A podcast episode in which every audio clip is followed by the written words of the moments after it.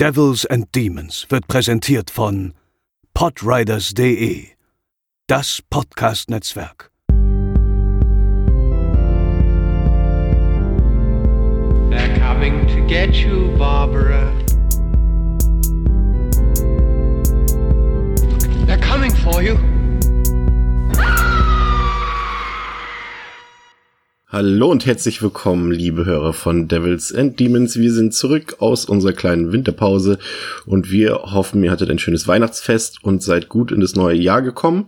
Ich bin der Chris und ich begrüße an meiner Seite selbstverständlich den Pascal. Hallo. Ja, ähm, wir haben es äh, schon lange angekündigt und wir, im Gegensatz zu anderen Podcasts von mir, äh, halten wir uns an Versprechen hier bei Devils and Demons und äh, werden euch heute die Fortsetzung unseres Freitag der 13. Franchise Retrospektiv-Podcast präsentieren.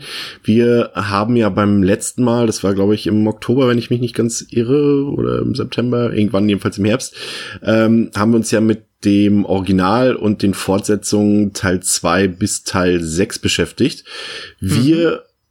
stellen euch heute Teil 7 vor, Teil 8, beziehungsweise Jason, nee, das ist noch nicht Jason Goes to Hell, Teil 8 Jason Takes Manhattan, dann Jason Goes to Hell, Jason X und das Remake. Ähm, einige von euch werden sicherlich ähm, Freddy vs. Jason heute vermissen. Den Film werden wir euch natürlich auch irgendwann nochmal besprechen. Allerdings erst, wenn wir dann auch vielleicht im Laufe des Jahres 2019 die Nightmare on M Street Reihe besprochen haben. Ja, äh, genau. wollen wir euch nicht lange aufhalten, nicht lange rumschnacken. Wir fangen an mit Freitag der 13. Teil 7, auch bekannt als The New Blood aus dem Jahre 1988. Ähm, ja, falls ihr euch noch erinnern könnt, wir haben ja relativ geschwärmt vom Vorgänger von Teil 6, der ja mhm. wirklich vieles sehr toll gemacht hat, aber das hat man quasi mit der äh, mit dem nächsten Sequel mit The New Blood äh, quasi wieder völlig ad absurdum geführt. Das hatte vor allem finanzielle Gründe, da eben der gelungene Vorgänger ein kommerzieller Flop war und ähm, eben die von mir eben angesprochene Nightmare on M Street Reihe ähm, mit Freddy Krüger, dem Jason, in dem Falle schon Ende der 80er Jahre längst den Rang abgelaufen hatte. Und ähm, ja, da das bei Freddy halt zu diesem Zeitpunkt auch schon so gut funktioniert hat, hat man sich im Hause ähm, Paramount gedacht, ach komm, lassen wir Jason doch auch mal gegen eine übernatürliche Gegenspielerin antreten. Äh, und ich glaube, wir werden gleich feststellen, dass es leider die falsche Idee war. Aber bevor wir loslegen, Pascal, worum geht's in The New Blood? Tina ist eine junge Frau mit telekinetischen Fähigkeiten. Als junges Mädchen hat sie mit, mittels dieser ungewollt ihren Vater im Crystal Lake ertrinken lassen, was sie bis heute quält. Als sie Jahre nach dem Unfall versucht, mit ihrem Vater Kontakt aufzunehmen, weckt sie dadurch aus Versehen Jason Voorhees auf, welcher sich ebenfalls am Grunde des Crystal Lakes befindet. Dieser verlässt den See und macht sich auf, einer Gruppe von Jugendlichen zu zeigen, weshalb am Crystal Lake zu kampieren nicht unbedingt eine gute Idee ist. Nee, das stimmt. Regie geführt hat hier äh, John Karl Büchler. Den könntet ihr eventuell noch kennen. Den haben wir bereits in unserer Headshot-Retrospektive mal erwähnt. Er hat dort als Schauspieler äh, mitgewirkt. Äh, das war der nette Herr auf dem Boot, der immer seinen eigenen Urin getrunken hat. Aber er war eben auch als Regisseur tätig, hat neben ähm, äh, Freitag der 13. The New Blood auch ähm, den Film Troll verfilmt damals. Ähm, was hier eine Besonderheit ist, ist der erste Auftritt von Ken Hodder als Jason tatsächlich. Ken Hodder ist ja mhm. wirklich ähm, zumindest in Horrorfilmkreisen ja eine echte Berühmtheit geworden durch seine äh, Rolle als Jason. Er hat natürlich auch viele andere Sachen gemacht, vor allem auch im, im, im Stunt-Bereich, aber auch generell einfach im Horrorfilm ist einfach eine Ikone. Und hier hat er seinen ersten Auftritt und war hier auch, glaube ich, ähm, zumindest bis zu dem Zeitpunkt auch Rekordhalter als der Schauspieler, der äh, am längsten in Flammen stand in einer Szene. das sollte ihm später dann nochmal zum Verhängnis werden, so ein bisschen, aber dazu dann auch später mehr im Laufe des Podcasts. Äh, Paramount hatte hier erstmals ein bisschen die Idee, dass man doch eventuell äh, gemeinsam mit äh, Warners Nightmare on M Street so ein bisschen äh, eine Kreuzung äh, vollziehen könnte und, und Jason und Freddy aufeinandertreffen lassen könnte, aber das sollte sich dann, wie ihr alle wisst, erst ähm, später so ein bisschen ähm, ja, auf die Leinwand bringen lassen. Jetzt noch nicht, aber es war halt schon ab diesem Zeitpunkt schon im Gespräch und es sollte ja sich dann auch ein paar Jahre ziehen, immer und immer wieder. Aber so weit soll es erstmal noch nicht sein und deshalb äh, beginnen wir einfach mal mit dem Film. Ähm, der beginnt ja eigentlich auch, wie so manche Freitag der 13. Filme, so ein bisschen mit so einem Rückblick. Hier wird so ein, äh, ja, ja, letztendlich, ja, es ist letztendlich eigentlich ein Rückblick auf Teil 6 komplett, so ein bisschen, für ein paar mhm. Minütchen. Und dann sehen wir quasi die Vorgeschichte von der dir angesprochenen Tina, äh, quasi im Prequel zu der Hauptstory hier. Und wir lernen sie als kleines Mädchen kennen. Sie hat äh, telekinetische Kräfte und tötet mit diesen ihren Vater. Ähm, ja, hm. Ich habe schon schon damals, als ich den Film das erste Mal gesehen habe, hatte ich schon zu diesem Zeitpunkt Befürchtungen, übelste Befürchtungen. Ich weiß nicht, wie es dir ging. Ja, mm, äh, also ab dem Moment, wo man halt, wo einem quasi bewusst wurde, dass es ja halt äh, neben Jason, der ja eigentlich jetzt schon legitimiert übernatürlich ja. ist in diesem Franchise, eine zweite Person gibt. Mm, es ist halt ne, auf der einen Seite irgendwie, ja gut, okay, du machst halt immer den nächsten Teil, langsam werden die Ideen dann auch irgendwann mal dünn und ähm, was willst du machen? Aber nichtsdestotrotz ist das schon, also ich ja, hab ab dem Punkt, wo ich das, das als ich den Film zum ersten Mal gesehen habe und das bemerkt habe, war ich schon kritisch und ähm, ja, hat sich dann auch ein bisschen bewahrheitet. Also äh, es ist halt, es ist halt auch so random, weißt du? Also ich weiß nicht, das ist so, dieses Mädchen kann das jetzt und irgendwie kommt das in einem Carrie, passt es irgendwie so, weil das ist, darum dreht sich halt der Film. Ja. Und hier ist es einfach nur so, aber Ach, dann gibt es da dieses eine Mädchen mit tele telekinetischen Fähigkeiten. Und ob wir uns jetzt auf einmal in einem kompletten Fantasy-Universum befinden, das ist, ähm, weiß nicht, ich finde, der streckt das alles so ein bisschen. Ich konnte damit leben, dass es halt diesen einen gibt, der unsterblich ist und das war's. Ja, es, es ist halt auch so, das wirkt so, als hätten sie wieder das übliche, und es bewahrheitet sich auch, als hätten sie wieder dieses übliche Drehbuch gehabt, bla bla bla, mhm. Teens am See, aber irgendwas, irgendwas müssen wir halt dazufügen und dann halt so, wie ich es vorhin gesagt habe, obwohl bei Freddy gab's das auch schon so ein bisschen mit übernatürlichen Fähigkeiten, ja klar, kommen, können wir einfach auch reinbuttern, aber das ist dann halt auch die einzige Idee, die sie haben. Ich finde es ja erstmal gar ja. nicht verkehrt, Jason so eine ebenbürtige Gegenspielerin entgegenzusetzen, aber es funktioniert halt hier irgendwie überhaupt nicht so. Also auch so, der, der Film springt ja dann eigentlich relativ zügig in die Gegenwart und wir sehen dann Tina, wie mhm. sie dann eine Teenagerin ist und sie reist mit ihrer Mutter zum damaligen Unglücksort zurück, ähm, an dem zufälligerweise auch Teenager natürlich gerade Urlaub machen. Und äh, ausgerechnet hier soll Tina behandelt werden. Da ist noch ein Psychiater mit bei, der creepigste genau. Typ überhaupt auf der Welt. Äh, obwohl, nee, ganz so creepy ist er nicht, weil äh, später ja noch das Love Interest von Tina Nick äh, kommt. Der ist ja auch nicht gerade äh, zimperlich, sag ich mal. Ja, und, und Tina soll hier mit ihrer Vergangenheit äh, konfrontiert werden. Aber ja, hm. Jason ist zu diesem Zeitpunkt eben schon auch wieder längst auf dem Weg ähm, an seiner üblichen Wirkungsstätte und meuchelt auch munter drauf los. Ähm, das ist vielleicht der Punkt, den ich am ehesten was abgewinnen kann an The New Blood, ist eben die Performance von Kin Hodder als Jason, weil ich finde, mhm. er macht diese Rolle halt bis dato und auch alles, was danach kam, von allen äh, Performern von, von, von dieser ikonischen Horrorfigur am besten. Also ich finde, er ist ja körperlich erstmal schon ganz was anderes als, als äh, das, was man vorher von Jason gesehen hat. Jason war schon immer groß und auch super brutal, aber hier wirkt er halt schon wirklich richtig stämmig, quasi fast wie so ein Wrestler mhm. und hat eine ganz andere Körpersprache und, und Ken Hodder performt das auch mit so, mit so einem lauten Atmen die ganze Zeit. Das ist schon ziemlich beeindruckend. Also das ist wirklich vielleicht ähm, ja das Coolste am Film, ne? Ja, also Jason macht auf jeden Fall Spaß, wobei ja auch hier natürlich das wieder super schade ist, dass dann halt viele der brutalen Szenen es äh, nicht in den Film geschafft haben. Ja. Ich weiß gar nicht, ob es nur hier ist, aber ich habe hier noch mal mir dann, mm, also äh, hier gibt's auf der Blu-ray auf jeden Fall noch ähm, halt Filmaufnahmen der Kills, wie sie dann eigentlich hätten im Film landen können. Und da sind schon einige sehr coole Spezialeffekte, die es dann halt auch ja mal wieder nicht geschafft haben.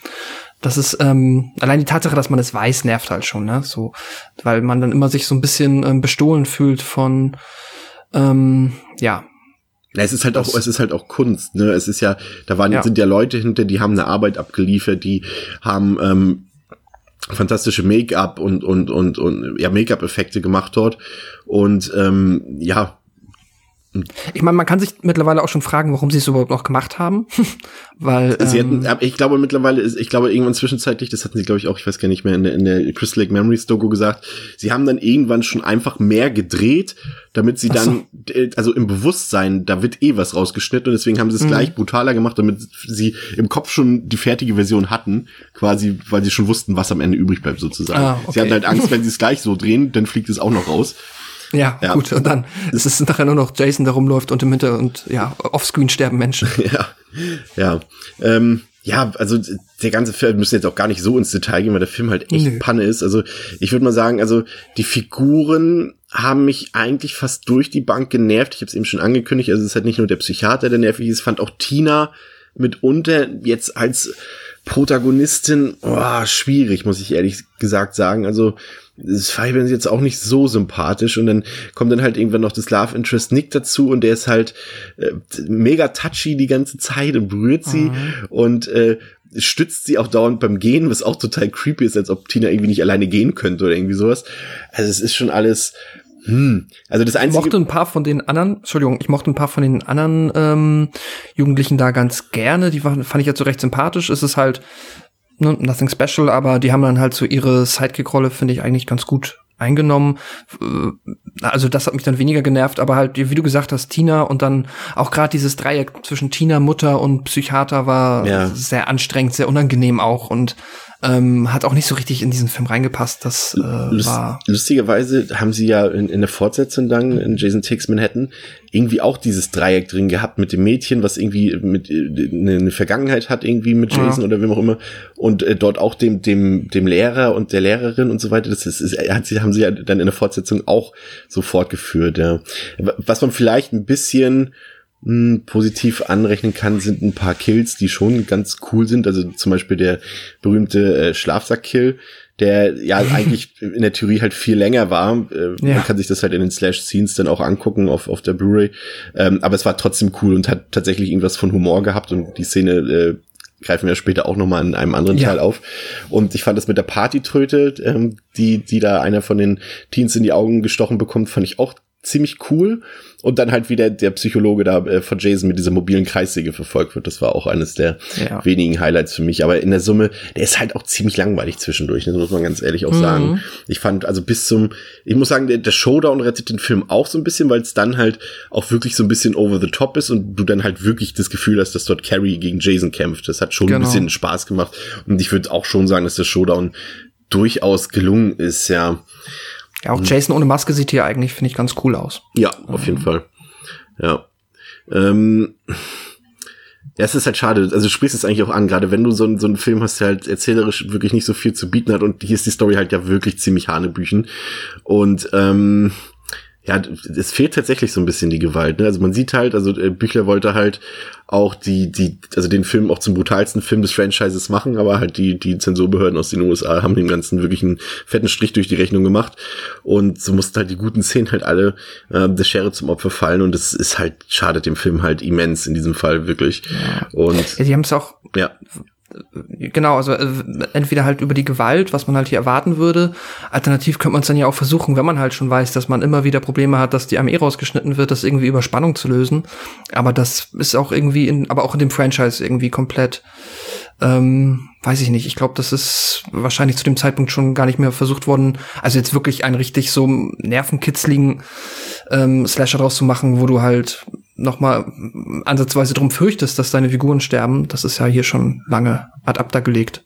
Ja, ja, das ist, ist, was, was mich halt auch stört, ist, dass du halt, oder was halt, es fällt halt noch so extrem auf, vielleicht wäre der Film in der Nachbetrachtung gar nicht so schlecht, wenn du halt nicht diesen sechsten Teil gehabt hättest, der das halt einfach auf mm. diese Metaebene gehoben hat.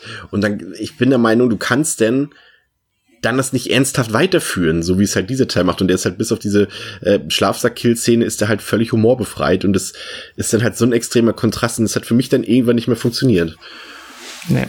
Nee, war wahrscheinlich einfach nicht die, also war sicherlich nicht die Glücksidee, dass jetzt naja, die Idee weiß ich gar nicht. Ne? Das hätte ja auch gut funktionieren können ähm, mit der ganzen Telekinese-Geschichte, aber hat's leider nicht. Und entsprechend ist es dann halt, wenn dich das nicht abholt, ist es halt dann ein unfassbar dröger, ja, Film, den wir jetzt einfach schon zu oft gesehen haben. Ja. Ja, es hat auch ein bisschen geschmerzt, den zu gucken. Also ich weiß nicht, ob ich den.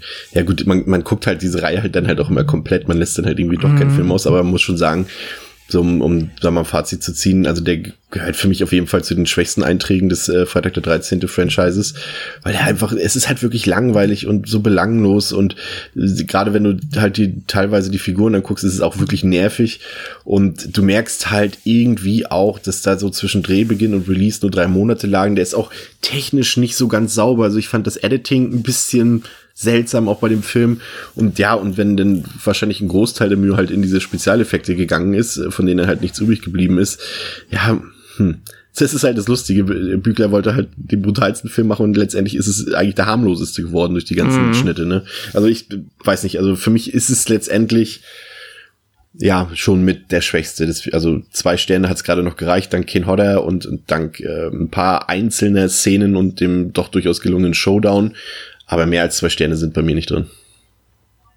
Ja, also, ähm, da gehe ich mit dir und äh, hab dem auch nicht mehr viel hinzuzufügen. Also wie gesagt, ich finde halt, über die Idee kann man auch streiten. Ähm, für mich hätte sie halt von vornherein nicht funktioniert, selbst wenn es gut umgesetzt gewesen wäre, weil ich das so zu diesem Zeitpunkt des Franchises, ich meine, das wird ja später noch verrückter, aber zu dem Zeitpunkt fand ich das alles noch so geerdet, mh, mm, dass mir das irgendwie nicht gepasst hat. Und nee, also wenn es dann am See spielt, wenn es dann irgendwie um Jugendliche geht, die da campen, dann ähm, ja, gerne irgendwie so weiß ich nicht, anders lösen, kreativer lösen, wie der sechste Teil halt. Da hat's ja gut geklappt und es ist halt auch wahrscheinlich wirklich die Fallhöhe, die noch dann hinzukommt und entsprechend sind das bei mir auch zwei Sterne, die ich dem Film auch nur geben kann. Ja. Ein Jahr später kam dann schon die nächste Fortsetzung, äh, Freitag der 13. Teil 8, Jason Takes Manhattan. Ähm, ja, äh, Jason in der Metropole, also wie es der Titel schon sagt, Manhattan, New York. Was kann da schiefgehen? Ähm, man muss sagen, von der Prämisse her, von der reinen Prämisse her, dürfte das eigentlich der interessanteste Freitag der 13. Film sein. also wäre es natürlich für einen normalen Horrorfilm nicht, wenn nur weil jemand mal in der Stadt ist, aber weil halt Jason wirklich immer in seinem Grundsetting bis dato unterwegs war, ist es hier von der Prämisse her eigentlich das interessanteste. Ähm, aber es geht halt so einiges schief bei dem ja, Ding. Also aber ähm, ja. Jason auf Kreuzfahrt ist irgendwie der Das wäre es eigentlich. Cruising to Manhattan wäre es vielleicht besser gewesen. Ja. Es spielen halt irgendwie 80 Prozent des Films spielen halt auf einem ähm, auf einem Dampfer. Und äh, trotzdem muss ich eingestehen, ist Jason Takes Manhattan so ein bisschen mein kleiner guilty pleasure des Franchises. Aber ah, okay. dazu gleich mehr. Worum geht's in Jason Takes Manhattan? Abermals wird Jason, welcher im Crystal Lake schlummert, durch einen unglücklichen Zufall wiederbelebt. Nachdem er sich mit der Ermordung der Jugendlichen, die dafür verantwortlich waren, warm gemacht hat, begibt er sich an Bord eines Schiffes, welches sich gerade auf dem Weg nach New York befindet. An Bord ist eine komplette Schulklasse, die sich nun mit dem Serienmörder herumschlagen muss.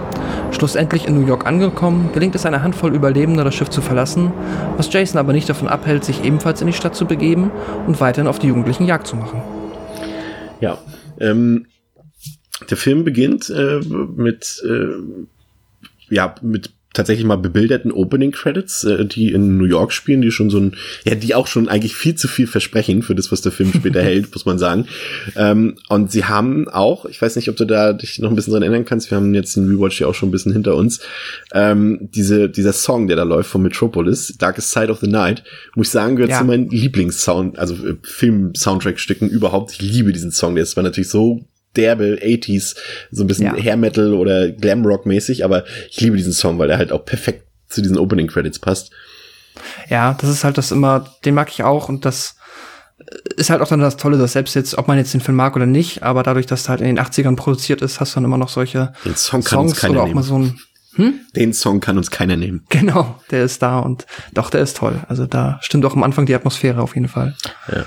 Ähm, am Crystal Lake, du hast es eben schon eingangs erwähnt, äh, feiert, äh, sind Partinis unterwegs, besser gesagt zwei, und die feiern ihren Schulabschluss auf einem kleinen Bötchen. Äh, dann gibt es einen kurzen Rückblick wieder auf, auf die vergangenen Teile. Und äh, durch einen, ich, du hast es unglücklichen Zufall gesagt, ich muss sagen, durch einen glücklichen Zufall äh, ja, wird Jason durch einen, durch einen Anker aus seinem feuchten Grab befreit und äh, äh, fängt dann schon mal an, hier ähm, brutal zuzuschlagen. Aber auch hier fällt schon wieder auf, das ist irgendwie, glaube ich, nicht der Gewaltgrad, den man sich vorgestellt hat. Und wer sich dann so ein bisschen mit dem Film beschäftigt und mit dem Making-of und so, wird dann halt feststellen, dass der Film, also halt sämtliche Gewaltszenen, halt nur aus Alternativmaterial bestehen. Also es ist tatsächlich nicht ja. eine einzige Gewaltszene, ähm, die auch, Entschuldigung, die original gedreht wurde, im Film enthalten man hat halt schon in weiser Voraussicht halt sämtliche Gewaltszenen in alternativen Perspektiven mit mal ein bisschen, ähm, ja, ein bisschen weniger frontal oder mal aus Perspektiven, die das Ganze so ein bisschen entschärfen, gedreht. Und diese Szenen wurden halt komplett verwendet. Also nichts von den original mhm. vorgestellten Gewaltszenen ist im Film enthalten und das ist schon, es ist schon krass, ne? Also man hat auch so, das wusste ich halt damals, als ich die Filmreihe zum ersten Mal gesehen habe, nicht. Äh, da fand ich die auch brutal. Ich fand die alle brutal damals, als ich die zum ersten Mal gesehen habe. Und äh, da haben wir auch, und man muss es ja überlegen, auch trotzdem waren das ja teilweise, ich will jetzt nicht sagen Skandal, umgebene Filme, aber die Gewalt wurde halt ja sowieso immer kritisiert, die Freizügigkeit und die Gewalt. Aber wenn du halt dann bedenkst, dass sie halt trotzdem noch so krass geschnitten wurden, alle, äh, eigentlich faszinierend, ne? aber auch traurig irgendwie schon. Ja, Weil ein wär Horrorfilm, jetzt sind wir ehrlich, ein Slasher macht es halt schon auch aus zu 50 Prozent, so blöd es klingt. Ja, ja, es ist krass. Es ist halt so dieses Bewusstsein, okay, da hätten jetzt auch mit dem Material, das mal gedreht wurde, hätten da auch irgendwie jetzt komplett andere Filme durch die Bank entstehen können, die noch mal irgendwie ja, so eine ganz andere Brutalität geatmet hätten, ne? Weil die war da, aber wir haben sie eigentlich fast nie zu sehen bekommen. Immer nur mal ansatzweise halt. Die, ja, Ja, und das hier halt auch wieder. Und wenn wenn er dann halt wenigstens das, das halten würde, was versprochen wird, nämlich New York, dann wäre das alles okay gewesen. Aber äh, im Drehbuch stand tatsächlich auch, äh, war, ja, die Grundlage war einfach, dass 75 Prozent des Films eigentlich in New York spielen sollten und äh, auch an ikonischen Orten. Und stattdessen ähm, hat Paramount gesagt, ach Leute, so viel Budget wollen wir euch jetzt eigentlich nicht geben. Und so hat man halt die Hälfte, äh, was heißt die Hälfte, fast alle Szenen äh, des Films dann in Kanada gedreht, in Toronto, glaube ich, war es. Ähm, und eigentlich fast gar nichts in New York. Und das, was man von New York zu sehen bekommt, ja, da gibt's mal eine Szene am Times Square, die ist auch sehr ikonisch, da kommen wir ja gleich noch zu. Aber ansonsten spielt halt auch alles an einem Hafen, der auch halt nicht nach einem riesigen Hafen in, in einer der größten Städte der Welt aussieht.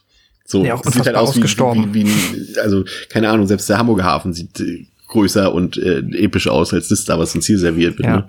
Ja. Ja, ja, das, das wirkt schon sehr, na, es ist ja nicht Kulisse in dem Sinne, aber es, äh, ja, es ist halt, es ist halt, ich meine, New York ist halt, ähm, wenn du, du merkst halt sofort, wenn du einen Film hast, der in New York spielen soll, dann muss das der auch zeigen und New York hat ja genug, so, weil das kennen wir aus so unzähligen Filmen, das heißt, ähm, da gibt's halt, genau, da im Times Square, da funktioniert's dann, aber, ähm, ja, davon abgesehen halt nicht wirklich und da ist dann halt der Name irreführend und ja auch leider enttäuschend. Ja, schon, ja. Und wo spielt der Film halt zu 75 Prozent?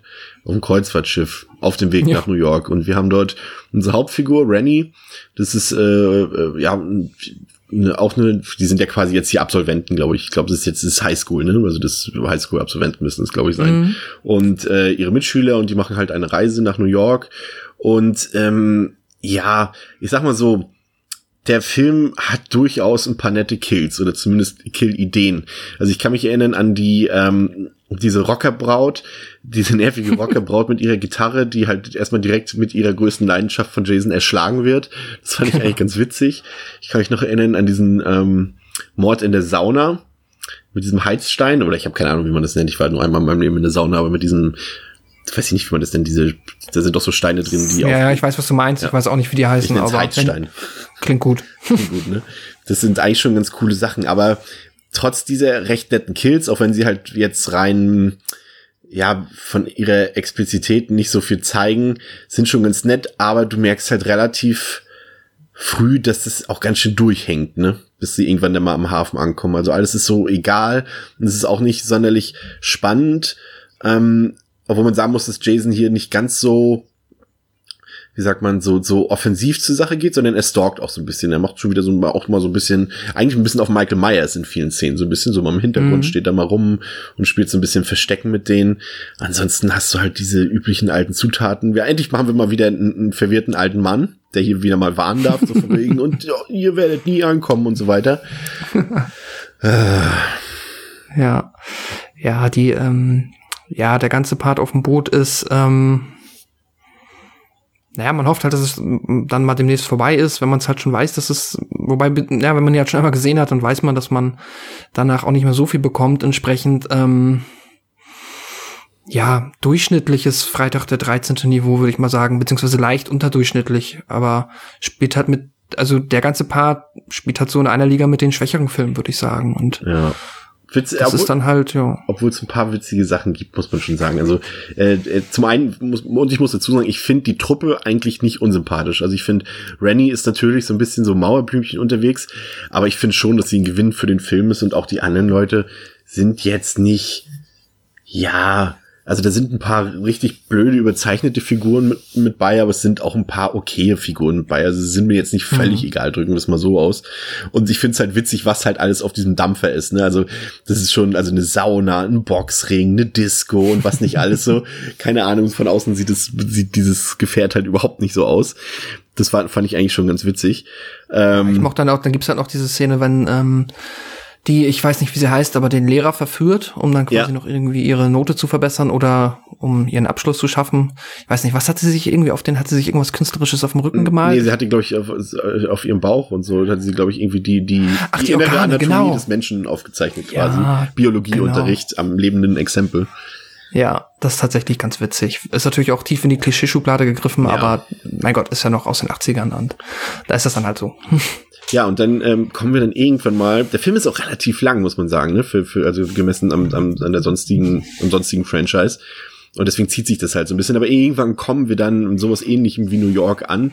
und äh, da gibt's dann auch noch ein paar ja, Szenen, die schon auch ganz witzig sind. Ich fand zum Beispiel den Boxkampf ähm, ganz witzig da oben auf dem einen Dach, äh, wo sie sich Jason und der eine Teen sich die ganze Zeit da immer wieder ins Gesicht Ja. schlagen und äh, Jason dann am Ende, nee, Quatsch, nur der Teenie schlägt ihn die ganze Zeit und Jason haut dann einmal zu und dann hauptet ihn direkt dabei mit seinem Faustschlag. War Eine Minute lang geht das, dass er den ganze Zeit boxt. Das ist echt, äh, es ist witzig, wenn man darauf achtet. Das ist mir irgendwann aufgefallen, dass er halt immer für diese Schläge immer das gleiche Soundsample benutzt haben. Ja. Das klingt sehr monoton, aber ja, das ist eine lustige Szene, weil das ist ähm, ja gerade halt dann die Enthauptung ist auch mehr oder weniger dann der ja Höhepunkt, was, was der Film an Brutalität zu bieten hat. Ähm, ja, das ist witzig und dann halt die ikonische Szene am Times Square mit den Jugendlichen halt, ne? Ja, da, da fällt auch auf, dass, dass Jason so, einen- so, einen- so einen wässrigen Look hat. Ne? Also so klar, das spielt halt auch auf dem Schiff und so weiter und Jason ist auch häufig Ja. im Wasser dort. Aber der Look ist halt auch hier ganz cool von Jason. Und du hast halt so ein paar Momente drin, bei denen du denkst, ah, Leute, seht ihr nicht, was hier noch mehr möglich gewesen wäre? Mhm. So diese Szene im Dinner fand ich zum Beispiel cool und auch in der U-Bahn. So es ist natürlich schon weird und strange, wenn irgendwie die an Jason den anderen Leuten halt völlig egal ist. Also äh, Jason geht nicht auf andere Leute los. So warum nicht? Mhm. So in dem Sinne, ne? Weil die haben jetzt auch nicht weniger oder mehr äh, verbrochen in ihrem Leben als, als die Passagiere des Dampfers. Aber auch die anderen Leute reagieren jetzt nicht so auf Jason, als wäre das jetzt eine besondere Bedrohung. Da ruft jetzt auch keiner die Polizei oder zumindest bekommen wir davon nichts mit. Aber es sind schon ganz coole Szenen, die haben schon ein bisschen, sind schon ein bisschen cool eigentlich. Aber ja, Ja. aber irgendwie zu wenig, zu wenig. Und, Das stimmt. und sie fällt halt auch auf, dass die Leute halt alle auch einen kanadischen Dialekt haben und äh, das dann halt auch, wie schon eben erwähnt, jetzt kein Zufall ist. Und Ja. ähm, es war übrigens in Vancouver, wurde das gedreht, nicht in, in, in, in äh, Toronto. Ähm, aber es sind halt auch so ein paar Logik-Sachen, die da so mit drin sind. Jetzt sagen wir mal, diese ganze, das ganze Equipment des Dampfers, aber auch, ähm, also du siehst ja auch noch, wie diese Yacht von den Teenies vom, von der Intro-Sequenz, wie die dann später auf dem offenen Meer landet. Warum? Wie geht denn das? Ich dachte, das ist im Crystal Lake. Ja, das genau, das gibt halt eigentlich auch schon keinen Sinn. Äh, es ist halt, ne, es ist ein See und dann, aber in New York kommst du ja nicht über den See an. Also es ist, ja, muss man sich irgendwie wegdenken. Das Ja. ergibt wenig Sinn, das stimmt. Und ähm, ja, ich finde auch, wo du Logiklöcher meinst, man merkt halt auch, dass halt die Regeln eines Jason, wie er halt in so einem Film funktioniert, natürlich in New York jetzt auch nicht prima funktionieren. Und dann muss man dann halt auch sagen, okay, wie du halt sagst, jetzt greift er halt die anderen Leute nicht an. Warum? Wieso hat das jetzt, es gibt ja in dem Moment, es gibt ja hier keinen Pseudogrund, wie ist meine Schwester oder so, ähm, weshalb er jetzt dann nur auf die ähm, gewissen Personen Jagd macht. Ähm, aber ja, das ist, deswegen spielt der Film halt dann, also spielen die Filme in der Regel ja an einem See, wo nicht so viele Menschen sind, dass er halt da wirklich immer jeden, den er sieht, direkt angreifen kann. Wird er das hier machen? Naja, dann wird halt hier wahrscheinlich dann, dann wäre sogar, weiß ich nicht, das, ja, wird's hier dann äh, den Film zerstören in dem Sinne. Ja. Naja. Aber das ist, finde ich, jetzt auch dann nicht so dramatisch, weil ich glaube, ach, da ist man, war man wahrscheinlich auch schon äh, 88 so, beziehungsweise 89, äh, auch mit diesem Franchise auf so einer Meta-Ebene, dass sie sich gesagt haben, so, okay, komm, fuck it, wir wollen jetzt ihn mal woanders sehen. Von der Idee war es mega cool, wir machen das mal in New York. Und auch wenn man dann jetzt da irgendwie die Logik in Anführungszeichen streckt dafür, dass das funktioniert, ist doch witzig, ist doch cool, atmet dann mal eine ganz andere Atmosphäre der Film und ähm, ist dann nicht immer nur am See und ja, ist dann halt schade, dass das nicht so richtig geklappt hat. Entsprechend ist der Film dann halt leider auch wieder eine Enttäuschung. Ähm, Aber er mischt die Punks auf, das fand ich ganz witzig. Ja, das stimmt. Gehört noch zu den, zu den wenigen witzigen Szenen. Ja, und leider ist dann halt eben auch der Showdown eine ziemliche Enttäuschung. Das war mir doch einfach too much mit dieser Kanalisation. Also, Ja, das macht auch gar keinen Spaß mehr. nee, das, und es zieht sich halt so ewig lange. Es ist halt wirklich der längste Film des Franchises. Und, ah, weiß ich nicht. Und ja, auch hier hast du halt wieder so, äh, 24 Leute werden getötet von Jason in diesem Film. Das sind, glaube ich, die meisten von allen Teilen. Und auch relativ kreativ, aber du siehst halt nichts. Ne? Es ist komplett blutarm. Mhm. Und es ist halt, ja, nichts drin, ne? Und auch die Inszenierung, wirkt hier schon nicht mehr so kinolastig, es wirkt schon ein bisschen Direct-to-Video-mäßig, das Ganze. Also man merkt halt einfach, dass das Budget hier dann auch einfach nicht mehr so groß ist. Ne? Und, und, und der Film nutzt halt sein Potenzial nicht aus.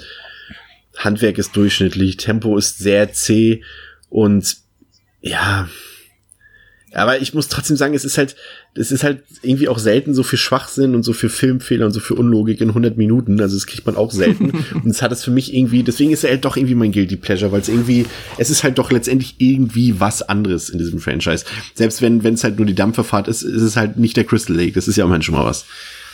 Ja, also ich weiß, was du meinst, und es wäre jetzt auch, also wenn man jetzt mal die ganzen schwächeren Filme mehr oder weniger zusammenzählt oder auch meinetwegen die unbedeutenderen, wäre das wahrscheinlich auch immer mit einer der ersten, die ich aus dieser Gruppe, wenn wir jetzt halt keinen kompletten Rewatch machen, der kompletten Reihe, würde ich sagen, ja auch dann den auf jeden Fall vom siebten oder auch äh, vor äh, Was war noch fünfte, der vierte der oder fünfte fünfte? ist Ja. fünfte ist nee, Final geht ja noch, fünfte ist mit dem Fake Fred, äh, mit dem Fake Jason. Ja, stimmt. Also es ist, also ich, ja, ich, der Film war mal bei mir bei dreieinhalb Sternen, mittlerweile ist er bei zweieinhalb Sternen.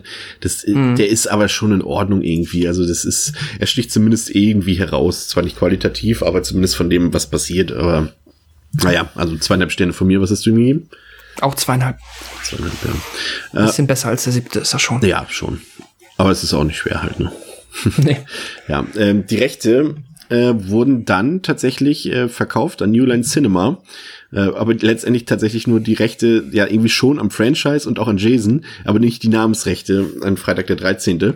Und deswegen heißen die nächsten beiden Teile auch ein bisschen anders. Da kommt dann halt nicht Freitag der 13. vor. Und es hat auch eine Ewigkeit gedauert, bis es denn soweit war, dass dann irgendwann mal was veröffentlicht werden konnte. Ähm, ja, Jason Goes to Hell, The Final Friday 1993. Ähm, ja, man muss zumindest New Line Cinema zugestehen, dass sie sich zumindest bei diesem Film und auch bei der, bei dem nächsten Sequel, was dann kommt, für Franchise-Verhältnisse ja fast schon innovative Ideen ausgedacht haben irgendwie. Ähm, spätestens absolut. mit Jason im Weltraum. Aber bevor er halt in den Weltraum gegangen ist, hat er in Final Friday sein Körperwandler-Debüt gegeben. Worum geht's, Pascal? Jason wird von einer FBI-Einheit regelrecht hingerichtet. Nur noch sein Herz pocht.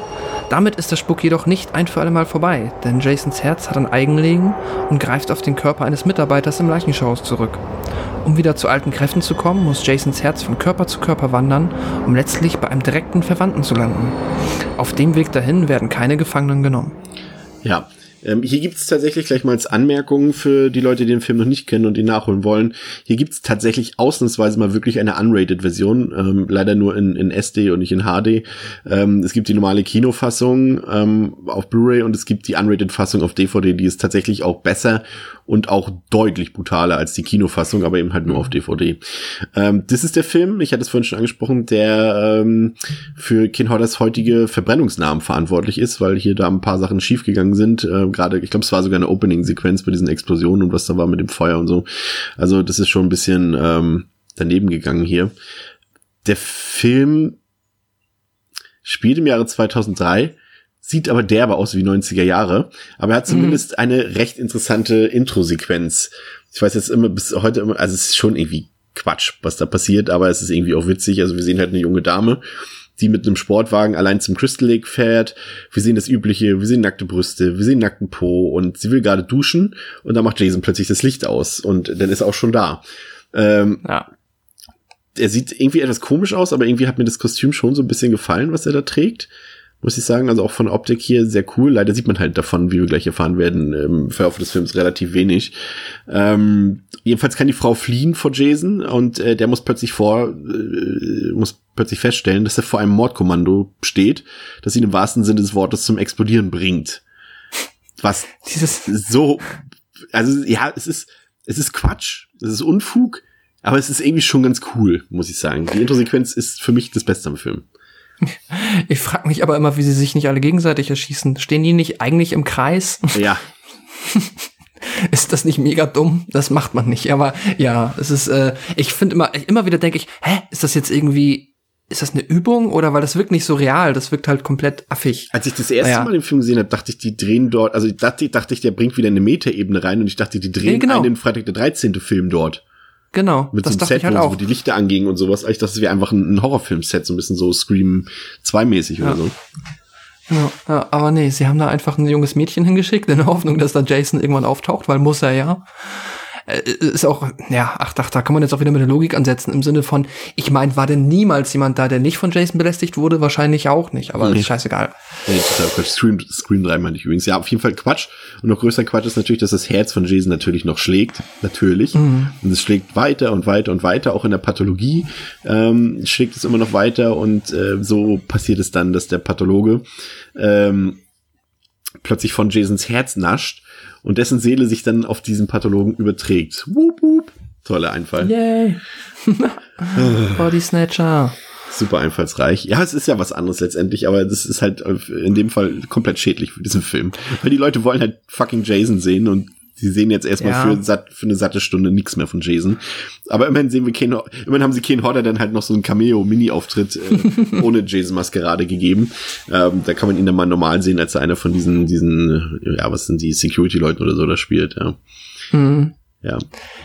Aber was ich ganz gut fand, ist, was man dann sieht, ähm, was dann so ein bisschen am Crystal Lake passiert ist, nachdem alle denken, dass Jason tot ist, eine dezente Metaebene zumindest reingebracht, äh, dass Jasons Tod dort so finanziell so ein bisschen ausgeschlachtet wird dort in der Region. So bei dieses dieses Diner dort mit der Hockeymaskenpastete und sowas, das fand ich Ah, schon, stimmt. also jetzt nicht super super smart, aber es war schon ganz witzig so. Ja, das stimmt. So ein bisschen wie das Monster von Loch Ness, das jetzt irgendwie dann doch gefangen wurde und doch. Das, das stimmt auf jeden Fall, ja. Ja, und was du jetzt meinst, ist es ein, an ja, es ist kreativ, aber ähm, mal vorweggenommen ist es halt dann, ich meine, man, es ist, klar, man wünscht, sich- man wünscht sich einen äh, Film, der natürlich kreative Ideen hat und hier und da mal ein bisschen neuen Drift gibt und das alles mal ein bisschen einem immer wieder etwas Neues gibt. Aber eigentlich habe ich mir nie gewünscht, dass wir jetzt quasi Jason nehmen und ihn einmal durch alle Horror-Subgenres quasi durchziehen. Und als nächstes gibt's irgendwie, naja gut, Home Invasion ist es ja teilweise schon, aber oder weiß ich nicht, was es halt sonst noch gibt. Keine Ahnung. Weltraum? Ist ein, jetzt ist er ein japanischer Geist oder so. Oh. Irgendwie sowas, das braucht man alles nicht. Aber naja, ähm, Ja, Vor allem ist er halt auch so unkreativ und macht ab, ab diesem Zeitpunkt ja dann auch wieder das Übliche letztendlich. So, du, es passiert ja wieder nichts anderes. Das Einzige, was halt ein bisschen unterschiedlich ist, ähm, dass, ähm, dass wir hier auch mal erwachsene Opfer und Protagonisten haben, was ja in der Reihe dann doch eher selten ist. Das ist dann schon mal ein kleiner Unterschied. Ähm, aber ansonsten, und, und selbst da lässt es sich der Film nicht nehmen, trotzdem unterm Crystal Lake einfach random Partien abschlachten zu lassen. Äh, Nur halt eben nicht in der, in der Gestalt von Jason als Killer, sondern halt äh, immer noch von dem Pathologen, glaube ich, war es zu dem Zeitpunkt noch. Ähm, zu, ja, zu dem Zeitpunkt schon noch. Und das ist dann halt auch nicht mehr so aufregend, ne? ja, und es ist halt, ähm, ah, wie heißt denn der? Naja, aber es gibt ja den einen, der die Den- ganze Zeit er erklärt, Den wie Cowboy, wir, Stephen Williams. Gen- ja. genau, diesen Kopfgeldjäger oder? ja, ja, am Bounty Nee. Ja. Ja, doch, genau. Der dann ähm, auch da im Gefängnis einsitzt und dann ähm, unsere eigentliche Hauptfigur, dessen, ich kann mir die ganzen Vornamen nicht merken, ist das. Rennie? Nennen wir ihn random. Wir ihn random, wie sie da im Knast sitzen und der dann immer sich die Finger brechen lassen Oh, muss, ja. um mehr Tipps zu bekommen. Und ich denke mir so, hm, okay, Das ist so derbe. seltsam. wirklich. Ja. Und man muss dem Film zugutehalten, dass halt zumindest in Unrated-Versionen die, die Kills wirklich recht spektakulär und brutal sind und auch die Killfrequenz ist ziemlich hoch. Du hast so im Mittelteil so wirklich das Gefühl, dass alle zwei bis drei Minuten irgendjemand stirbt, aber die Personen sind uns halt alle egal, weil sie uns halt erst zwei Minuten vorher vorgestellt werden, so. Also, Ja, du vergisst ja zwischenzeitlich auch einfach, dass es ein Freitag der 13. Film ist, weil du Ja. halt über eine Stunde weder eine Hockeymaske noch eine Machete noch einen Jason in, in der Jason-Form siehst und das hat mich halt auch total an, an Wes Cravens Schocker ähm, erinnert. Da war es halt auch so, dass dort so ein, ähm, so ein Todesstrafenkandidat dort äh, quasi per Elektroschock getötet werden soll und dann auch erstmal Body Snatch die ganze Zeit. Das ist letztendlich schon irgendwie dasselbe, was da irgendwie scheinbar auch geklaut wurde. Ich glaube, der Film ist auch älter, ja. Ja, Schocker ist älter als, als das hier. Ah, ich weiß nicht so recht. Und dann hast du halt auch immer noch wieder irgendwie so komische, unnötige und auch irgendwie negativ unerwartete Handlungen, die dann dazu kommen, wie diese, das ist doch, die eine ist doch, soll doch die Schwester von Jason sein oder irgendwie sowas, ne? Ähm, ich glaube, die, ja, die eine ist Oder zumindest eine Verwandte. Schwester und genau, dann gibt's noch seine Nichte, das ist das Baby. Ja. Irgendwie so, genau. Und deswegen, aber er jagt die Schwester, weil er muss quasi sie werden, damit er Jason werden kann. Ja, help me out, wirklich. Und dann gibt es noch den magischen äh, Dolch. ja, Magic Dagger, ja. Den darf man nicht vergessen. Die teuerste Szene des Films. Der war schon immer Kanon. ja, dann wird's halt sehr seltsam. Ja, also wir können letztendlich eigentlich auch direkt zum Ende springen des Films, weil da gibt's tatsächlich noch einen guten Moment und zwar ist es der Final Shot, in, ähm, als Jasons Maske dort zu sehen ist und plötzlich äh, Freddys Arm aus der Erde kommt. Übrigens performt auch von Ken Hodder dieser Arm und ähm, die Maske so wegzieht und das quasi auch immer noch ein paar Jährchen zu früh, aber hier schon mal das äh, Spin-off vorankündigt und natürlich ja, letztendlich ist es die einzige Szene, die in Erinnerung bleibt und wahrscheinlich auch damals die einzige Szene, die in Erinnerung blieb, äh, weil die Leute mhm. hatten ja damals Freddy vs. Jason noch nicht und äh, hatten dann irgendwie gedacht, ah, dann freuen wir uns wenigstens darauf, so. Ah, ich weiß nicht. Also im Prinzip ist ja der andere Ansatz, du hast es schon gesagt, der, andere Ansätze sind nie verkehrt in dem Sinne, aber in dem Fall ist es auch gleichzeitig wieder die größte Schwäche des Films. Ne? Also es hat halt mit Freitag der 13., gut, der Film heißt ja auch nicht Freitag der 13., muss man ja dazu erwähnen, aber mhm. er hatte halt damit gar nichts zu tun letztendlich, ne? Nee, es ist halt nur Vehikel. Es ist quasi einfach nur, wir haben jetzt den ja, es, es, es ist, ne, du hättest das Drehbuch halt auch nur an zwei Stellen ein bisschen umschreiben müssen, dann wärst, hättest du einen ähnlichen oder den gleichen Horrorfilm halt ohne Jason drehen können. Und jetzt hast du ihn quasi nämlich mal an, wenn man die Rechte hat, macht man was damit. Ähm, und ja, ich glaube, erfolgreich war es auch nicht. Ich glaub, ja, so semi, glaube ich, ne? Ja, ich glaube, Jason X war noch unerfolgreicher, aber. Ja, obwohl gegen ähm, 3 Millionen Budget, 15 Millionen Box Office, das geht noch. Ja, okay, okay, wo war er? Ich hätte jetzt gesagt, so nach drei Millionen na gut, ich meine, aber so viel passiert da jetzt auch nicht. Nee, also es muss die ja. Opening-Sequenz und halt die Magic Dagger-Szene. Ja, du hast halt wahrscheinlich auch mich blenden lassen, weil da halt dann doch mehr oder weniger immer mehr, Schau äh, mehr Schauplätze sind und dann auch hier und da doch mal ein paar Statisten auftauchen. Aber ähm, ja, auch das kriegst du günstig hin, wie jetzt, ja, hat der Film ja bewiesen. Ja, also ja, irgendwie, keine Ahnung. Es ist halt, also was hier fehlt, ist, ist auch wieder, auch wieder der Humor. Also hier hätte halt der Humor aus Teil 6 auch wieder sehr gut reingepasst, finde ich. Ähm, auf der anderen Seite hat er dann aber auch ein paar leckere Splatter-Szenen, muss ich auch sagen, aber mh, mm, es ist halt ein Jason-Film ohne Jason größtenteils und das geht halt eigentlich nicht. Das ist halt irgendwie nicht mehr der Stoff, mit dem auch äh, ich ja nicht, wir sind dann jetzt nicht mit der Reihe aufgewachsen, aber es ist halt auch nicht der Stoff, mit dem die Fans damals äh, aufgewachsen sind. Und mhm. da helfen dann halt auch ein paar schicke Effekte nichts. Man sieht halt, ansonsten sieht man halt im Film halt, du hast es eben auch schon dezent angedeutet, auch das niedrige Budget sieht man dem Film an das Editing ist nicht gut, die Kamera ist nicht gut und auch so generell die, die audiovisuellen Aspekte, da sind ja auch ein paar digitale Effekte jetzt hier schon mit bei, die sind alle nicht so der Hit, ne? Also vielleicht so als reiner Buddy Snatcher Film so oder auch als Buddy Snatcher DTV Film hätte könnte der Film durchaus gut funktionieren, aber ich finde als ähm, Freitag der 13. Film enttäuscht es eigentlich. Also das Einzige, was den Film halt rettet und das, was heißt rettet, retten ist es in dem Fall schon gar nicht mehr, aber was ihn zumindest immerhin noch auf die Stufe für mich von Teil ähm, 7 hebt, ist, dass er halt nicht langweilig ist. Also es passiert ja durchgängig was und es ist letztendlich auch vielleicht sogar der temporeichste Film des ganzen Franchises, aber es interessiert halt keinen. Ne? Mhm. Also ich gebe dem auch zwei Sterne. Ja, ich habe dem jetzt eineinhalb gegeben, weil ich, also mir hat er halt keinen Spaß gemacht. Also ist dein, dein, dein Least Favorite dann schon automatisch, oder? Jetzt lass mich nochmal zurückdenken. Ich glaube aber, ich habe dem fünften auch nicht weniger. Kann gut sein. Vielleicht war der fünfte bei mir auf der gleichen Ebene. Weiß ich nicht genau. Aber hier weiß ich jetzt, ähm, ja, das ist halt ähm, kein Spaß und äh, nee, hat mir keinen Spaß gemacht. Mehr Spaß gemacht hat mir der nächste Teil schon. ja, mir tatsächlich auch aber auch nicht viel. Aber egal, das ist ja nicht so, ähm, ja. Der, der ist halt, der ist halt, was jetzt kommt, ist halt so, der ist halt so, ich weiß nicht, ja gut, da gibt's halt auch viel zu, zu berichten drüber. der ist halt so schlecht, ja. dass er irgendwie, der, er ist schlecht charmant, drücken wir es mal so aus. Aber ja. ja, wir reden über Jason X aus dem Jahr genau. 2001. Ähm, ja, komm, schieß mal gleich los mit der Netzergabe. Ja. Die Erde ist nicht mehr bewohnbar. Die Menschen leben im Weltall, wir sind in der Zukunft. Ein Forschungsteam stößt auf zwei eingefrorene Körper. Ein Körper entpuppt sich als Frau, die damals wissenschaftlich an Jason Voorhees gearbeitet hat. Der andere Körper, nun ja, ist Jason und der ist lebendiger als erwartet und beginnt die Crew zu dezimieren.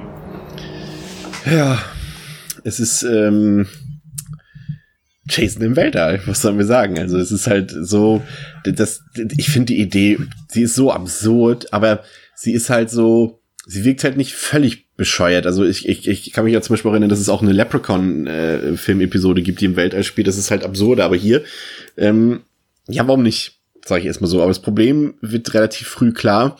Das liegt halt auch so ein bisschen an der Produktionsgeschichte. Der Film wurde halt, glaube ich, 98 oder Anfang 99 ähm, mhm. gedreht und auch fertiggestellt. Und der lag halt sehr, sehr lange ähm, nach äh, Produktion im Eisschrank. Und in diese Zeit bis zur Veröffentlichung sind halt sämtliche visuellen Effekte und der Film lebt ja theoretisch von seinen Effekten, weil es spielt halt im Weltall, es ist ein Science-Fiction-Horrorfilm letztendlich.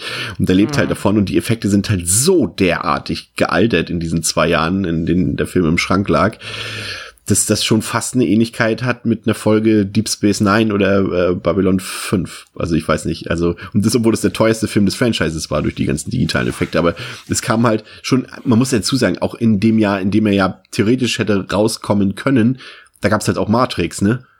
Mhm. So. Ja, das ist, glaube ich, eh ähm, auch noch ein ganz gefährliches, also, ich sag genau, also wissen wir alle, so Mitte, Ende 90er Filme, da ist es mit CGI immer. Ja ähm, von Top bis Flop und ganz viele eigentlich fast schon okay bis tolle Filme leiden halt darunter, dass die halt in dementsprechend schlecht gealtert sind.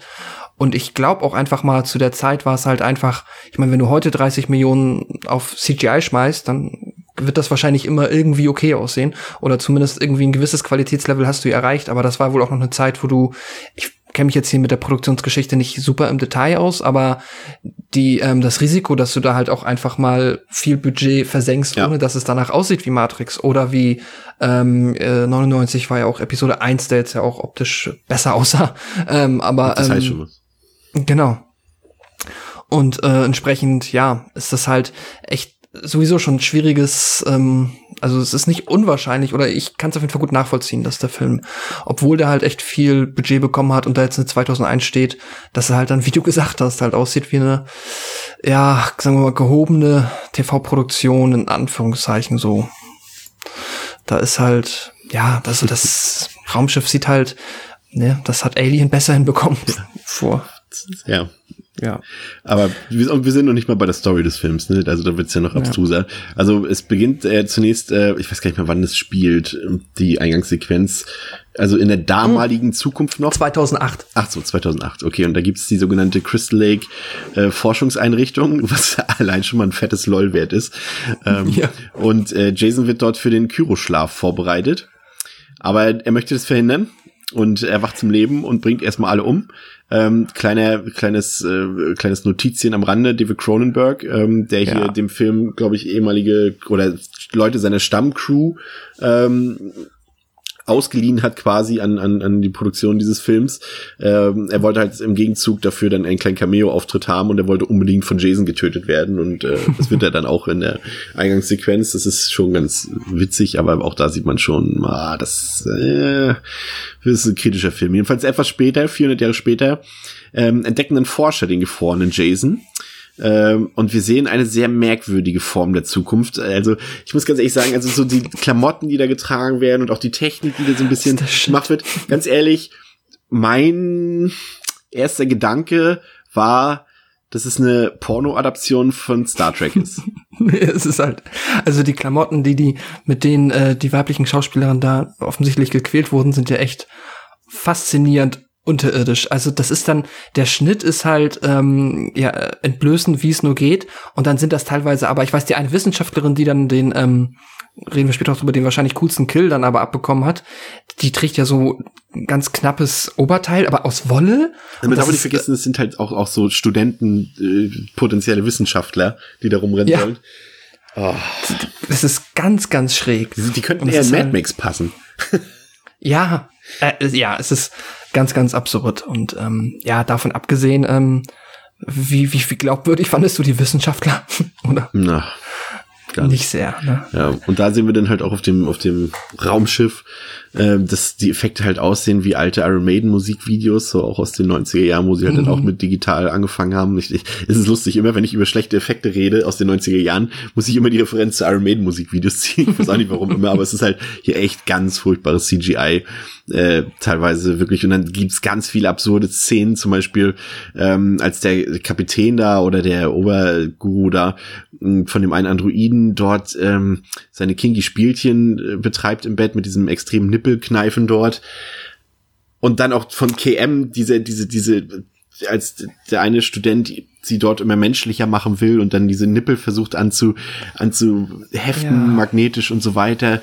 Ja, und KM ist sowieso auch sehr cringy, so diese ganze, mhm. boah, Fuck, ey. Das ist, ja, ja, ja. Das hat teilweise echt ähm, fast schon äh, Star Trek 60er TOS-Niveau, was da auch Dialoge und einfach Umgang mit diesem ganzen, ja, Sci-Fi-Szenario, das man sich da jetzt begeben hat, äh, angeht. Also das ist, und dann wird natürlich halt, dann hast du ja halt trotzdem, siehst du ganz oft, wie halt versucht wird, sich dann halt ja, an den großen Vorbildern irgendwie ähm, zu versuchen, was viele Szenen angeht. Du hast dann schon so Momente, die dich immer mal wieder unfreiwillig schlecht gemacht an Alien erinnern oder ähm, mm.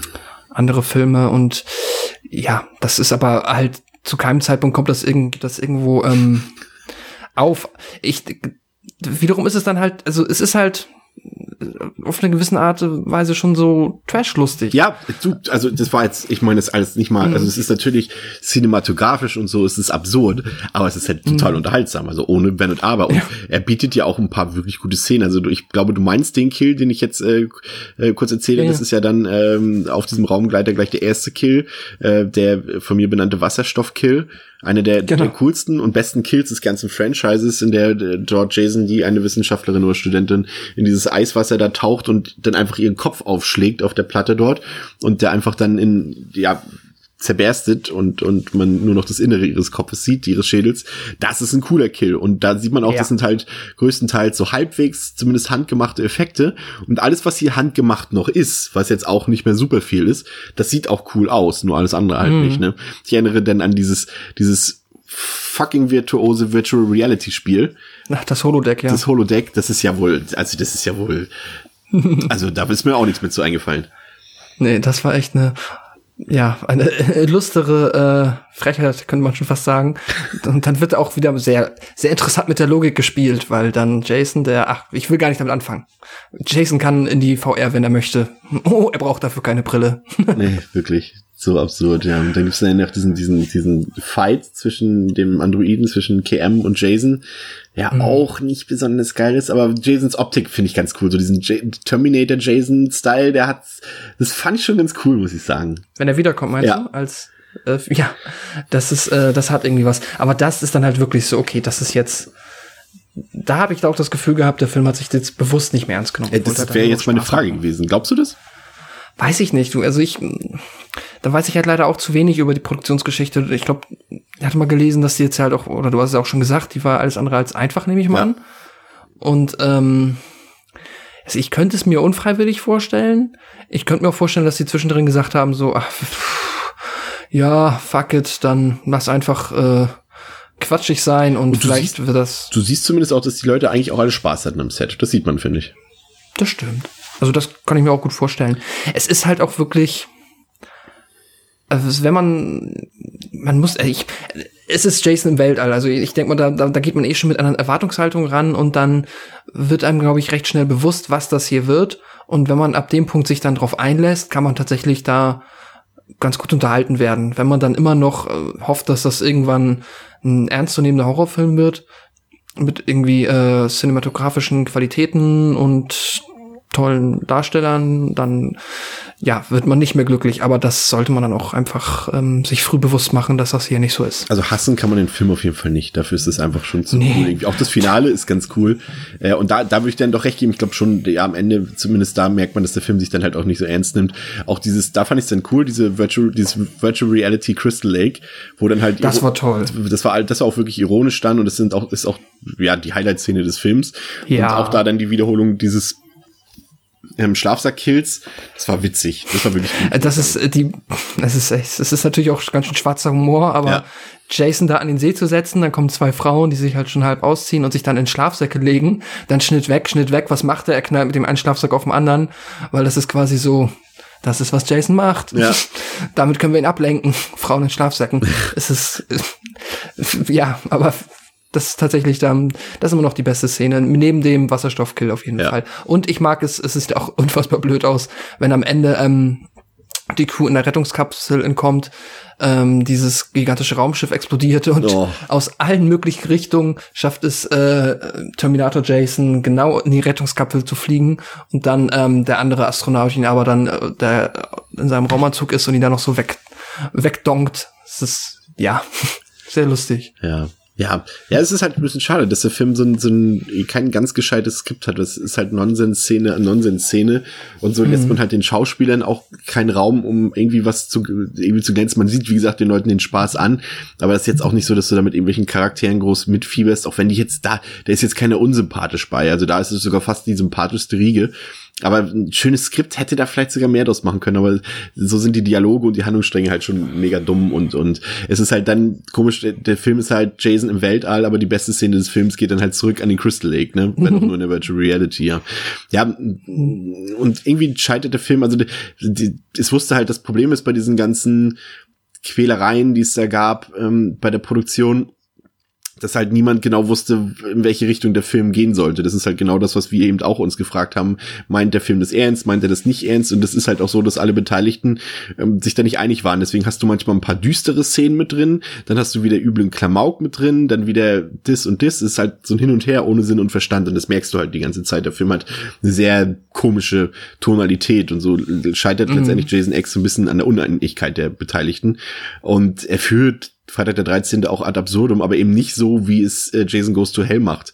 Ähm, und der Film will halt auch zu viel und hat eigentlich gar nicht die Mittel dafür. Das ist halt auch so ein bisschen so das Problem, ne? Also ja. das Budget, du siehst halt das Production Value ist halt unter aller Sau, ne? Das ist äh, geht da gar nicht. Das ist zwar ein relativ hohes Budget, aber bitte nicht für einen Film, der im Weltall spielt, ne?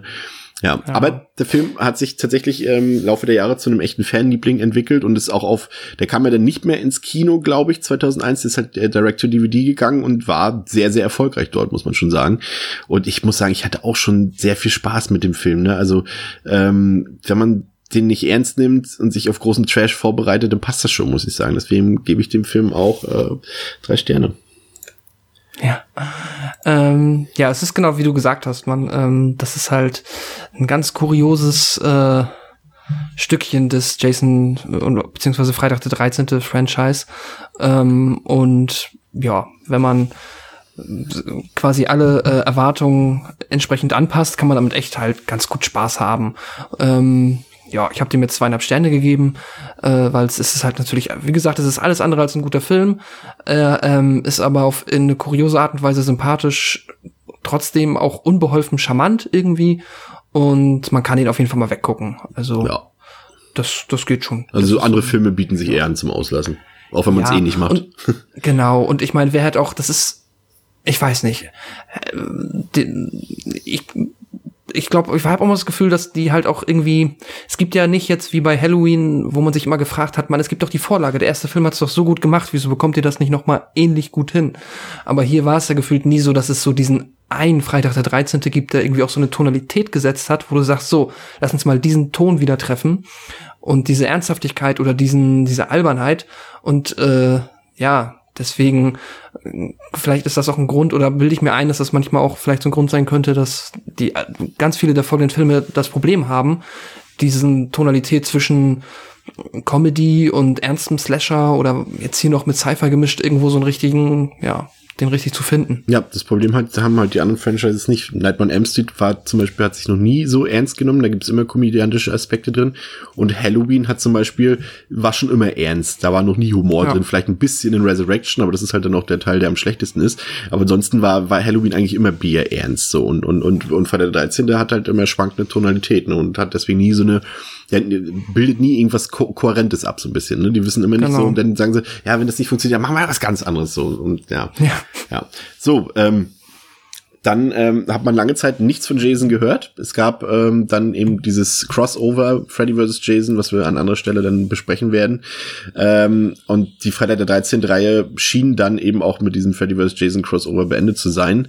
Doch dann hat sich Paramore die Rechte zurückgeholt und nahm sich dem Stoff wieder an und wollte natürlich beim, wir befinden uns Ende der 2000er, beim aktuellen, damals aktuellen, obwohl das hat ja bis heute immer noch so ein bisschen angehalten, äh, Trend der Remakes und Reboots im Genre, wollte, wollte Paramount nicht mhm. hinten anstehen und so wurde 2000 2009 eine Art Reboot auf die Leinwand gebracht, welches zum einen halt die Origin Story Jasons äh, näher beleuchten sollte, aber zum anderen halt auch eine Art Zusammenfassung der ersten vier Originalfilme darstellen sollte. Und ähm, ja, also während den Machern des Nightmare on Elm Street und Halloween Reboots wenigstens, und das meine ich jetzt gar nicht äh, wertend, aber wenigstens ein paar neue Ideen eingefallen sind, hat man sich bei Markus Nispels äh, Reboot dann auf traditionelle Werte und Tugenden verlassen, heißt dumme Charaktere, die pausenlos bumsen, trinken und kiffen. ähm, also, Freitag der 13. 2009. Pascal, worum geht's? Clays Schwester ist seit einiger Zeit spurlos verschwunden. Ohne Unterstützung der Polizei, die ihn lieber loswerden will, macht er sich auf in die nahen Wälder des Crystal Lake. Dabei lernt er die Studentin Jenna kennen, die mit ihren Freunden einen Ausflug an den See gemacht hat. Noch ahnen sie nicht, dass sie schon im Visier des berüchtigten Serienkillers Jason Voorhees sind. Ja, im Visier äh, dieses Re Reboots ähm, stand auch Markus Nispel, der ja deutscher Regisseur ist und äh, tatsächlich in Hollywood dafür bekannt ist, dass er halt der Mann für die Remakes ist. Also er hat das Conan Remake gedreht, er hat das Texas Chainsaw Remake gedreht äh, und eben hier dieses Freitag der 13. Ja, Remake, Reboot, was auch immer das sein soll. Das ist ähm, auch von dem Team gewesen, was ähm, die teilweise vom Team gewesen, was halt die Texas und und und Texas und Nightmare on Elm Street Remakes, Reboots, auch hier was auch immer äh, zu verzapfen jetzt bin ich durcheinander, nicht zu verzapfen hat, mhm. aber zu, zu verantworten hat. Äh, mhm. Das ist eben äh, von Michael Bay, dieses, dieses Studio Platinum Dunes, ähm, die das gemacht haben. Und ähm, ja, den, fangen wir vorne an. Also in den Opening Credits äh, wird ja quasi der erste Teil abgefrühstückt. Wo es quasi das, was auch schon mal eine richtige Entscheidung ist, muss man ganz ehrlich sagen, ist es auf jeden Fall sehr sinnvoll, wie sie das ja. hier gemacht haben, weil niemand, es ist halt so, es ist halt niemand, klar, im ersten Teil ist es äh, Pamela Voorhees, die Killerin, aber niemand assoziiert so wirklich Freitag der 13. halt mit Pamela, sondern immer mit Jason. Und ich glaube, das wäre, der Film war ja auch jetzt nicht, es war jetzt kein Mega-Flop, im Ausland lief der ziemlich gut, in den USA eher nicht so, aber er wäre garantiert ein größerer Flop geworden, wenn halt sich auch hier dieses Reboot um, um Pamela gedreht hätte, ne? Also Mrs. Voorhees. Also das ist schon ganz gut, dass sie das halt in den ersten fünf Minuten in den Opening Credits abfrühstücken, fand ich. Ja, klar. Das ist jetzt, also der, jetzt Freitag der 13. neu zu machen und zu sagen, wir verzichten erstmal auf Jason, der kommt im Sequel des Reboots oder Remakes, ähm, das ist dann, kannst du es auch gleich lassen, ja. ja. Ähm, dann machen wir einen Zeitsprung in die Gegenwart. Ähm, das behandelt quasi sowas wie, ja, Teil 2 des Originals, könnte man meinen. Da sind auch wieder ein paar Twins unterwegs am Crystal Lake mhm. für einen Zeltausflug und ähm, nebenberuflich wollen sie dort auch noch eine versteckte Hanfplantage finden. Und es ist auch schon früh dunkel im Film, beziehungsweise auf diesem Ausflug. Und äh, eben, was ich schon angesprochen habe, wir merken halt sehr früh, welche Tonalität dieses Reboot anschlägt. Es geht halt um Drogen, es geht um Geschlechtsverkehr und es geht um Saufen. Also es hat sich quasi gar nichts verändert. Ähm, ja. Da merkt man relativ früh, dass auch, auch so, dass es auch ein bisschen überspitzt ist. Da weiß ich halt auch wieder nicht, wollen sie jetzt zeigen, okay Leute, ihr wisst doch, wie das die Originalfilme waren, das wollen wir euch jetzt nochmal bieten? Oder denken die, ah, das ist jetzt eine coole Idee, wenn wir America Olivo jetzt zeigen, wie sie dort äh, mit Öl ihre Brüste fünf Minuten lang einreibt, schon in den ersten zehn Minuten? Weiß ich nicht so recht, ne? ja, also da ist der Film halt überhaupt nicht subtil. Ähm, und ja, es ist definitiv sehr schnell klar, worum es hier geht. Mm, ja, es ist ja per se, mein Gott, ich meine, man hat ja wenig, worauf man sich jetzt in Anführungszeichen berufen kann. Das sind halt wahrscheinlich die Qualitäten, die dazugehören oder die Haken, die man quasi auf der Strichliste dann quasi abhaken kann. Und ähm, per se jetzt finde ich nicht falsch. Ich meine, ne, deswegen ist es jetzt ja nicht Teil 11, sondern ähm, ein Remake und dann, mein Gott, warum nicht? Jetzt hat man zumindest die Möglichkeit, da auch mal ein bisschen ähm, mehr quasi, ja, die Gewalt dann auch so zu bekommen am Ende, wie man sie produziert hat. Zumindest soweit ich das weiß. Ich bin auch ganz ehrlich, ich bin froh, dass sie das Remake hier so oder Reboot, ich, ich, ich wechsle einfach mal ab, äh, so gemacht haben. Letztendlich, ganz ehrlich, ich wollte das auch sehen. Ich wollte einfach, dass da Teens sind, die ein bisschen feiern und dann abgemeuchelt werden von Jason auf möglichst kreative Art und Weise. Und was anderes habe ich nicht erwartet. Mhm. Und das habe ich letztendlich auch bekommen. Und ähm, ebenso früh, wie wir halt die Tonalität des Films merken, äh, so schnell merken wir halt auch, dass Jason hier auch keine Gefangene nimmt und sich auch durch die, durch die Meute metzelt. Hier gleich an dieser Stelle auch noch nochmal der dezente Hinweis. Habt ihr die Option zwischen der Kinofassung und dem Killer Cut? Guckt euch bitte den Killer Cut an. Dort gibt es erweiterte Szenen mit mehr nackter Haut, aber vor allem auch mit deutlich ähm, ausgeschmückten und brutaleren Killsequenzen. Also der ist äh, mhm. deutlich brutaler, der, der Killer Cut, als, als die Kinofassung. Und äh, auch am Anfang, ich fand, hat schon ein paar heftige Szenen. Also diese Bärenfalle, die hat schon wehgetan. Auch noch in dieser ja. ersten Gegenwartssequenz. Schöne Effekte teilweise. Auch das Verbrennen von, von, von äh, America Olivo, das hat auch wehgetan. Also Jason ist schon hier on fire, im wahrsten Sinne des Wortes. Ja, das stimmt. Ich meine, es ist halt, ähm, ja, das, was quasi diesen zweiten Teil ähm, abhakt, ich hatte, weiß ich noch, beim ersten Mal so ein bisschen das Problem, ob ich jetzt nicht, ich habe gedacht, ist das jetzt schon, also ist das jetzt die Gruppe Gruppe, um die es geht? Aber dafür sterben die ganz schön schnell.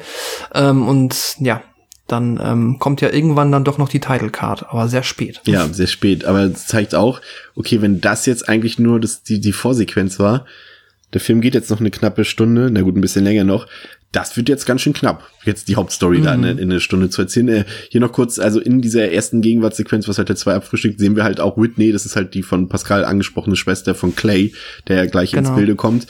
Äh, die spielt hier im ersten Part dieses Films oder im ersten Drittel dann die entscheidende Rolle, weil sie, was wir zu diesem Zeitpunkt noch nicht wissen, ähm, überlebt hat, den Angriff von Jason und äh, von ihr gefangen gehalten wird, aber das wissen wir zu diesem Zeitpunkt noch nicht. Aber wir können es zumindest vermuten.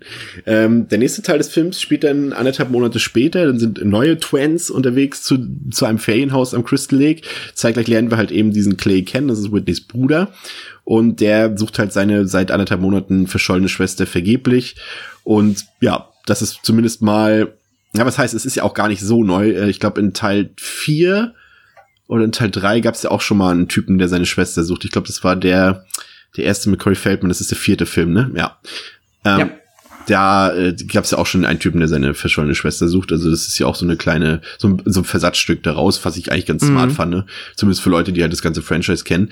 Aber ansonsten passiert jetzt erstmal wieder das Übliche. Die Twins vergnügen sich, haben Spaß, kiffen, bumsen, saufen und äh, ja, hm ne, das übliche halt. Aber man muss dazu sagen, dass sie zumindest mit Clay und auch mit Jenna ähm, zwei Figuren haben, die für Spannung sorgen und ehrlich gesagt auch für mich zumindest, ich weiß, viele sehen ja auch dieses Reboot drastisch kritisch und sehr schlecht. Ähm, auch Michael Bay selbst übrigens, der damals auch aus der Premiere des Films gegangen ist, weil der Film nach seinem Geschmack zu viel Sex enthielt, fand ich auch sehr witzig. äh, obwohl er den Film produziert hat, aber scheinbar hat ihn ihm keiner vorgespielt vor der Premiere. Ähm, aber Clay und Jenna sind schon zwei Identifikationsfiguren, mit denen man auch gerne mitfiebert, aus meiner Sicht. Die sind jetzt nicht super deep charakterisiert und geschrieben, aber zumindest so, dass man da schon einen Anhaltspunkt für sich hat zum, zum Mitfiebern. Fand ich. Gerade so, wenn du an die Sequenz denkst, ähm, wenn die beiden halt auf der Suche sind im Wald nach Whitney und, und wo, sie, wo Jason, sie mit Jason konfrontiert werden und sich dort zum Beispiel unter diesen, diesen Booten dort verstecken und so. Das fand ich schon ganz spannend und smart gemacht. Also es hatte atmosphärisch, fand ich das gruselig im Rahmen der hatte tatsächlich ein paar spannende Momente. Das muss man jetzt echt dem ähm, eigentlich mal hoch ankreiden, weil das ja auch jetzt nicht so viele Filme geschafft haben. Ähm, und dazu, der Clay ist halt auch, ähm, ich habe den Namen, wie heißt der, das Arschloch, das da in der, immer in das der Hütte seiner Eltern hockt? Weiß ich jetzt äh, gerade auch nicht. Nennen wir ihn Arschloch. Nennen wir ihn Arschloch. Ähm, genau, der quasi so ein bisschen der Gegenspieler von Clay ist, die sich aber von der ersten Sekunde an nicht wirklich riechen können.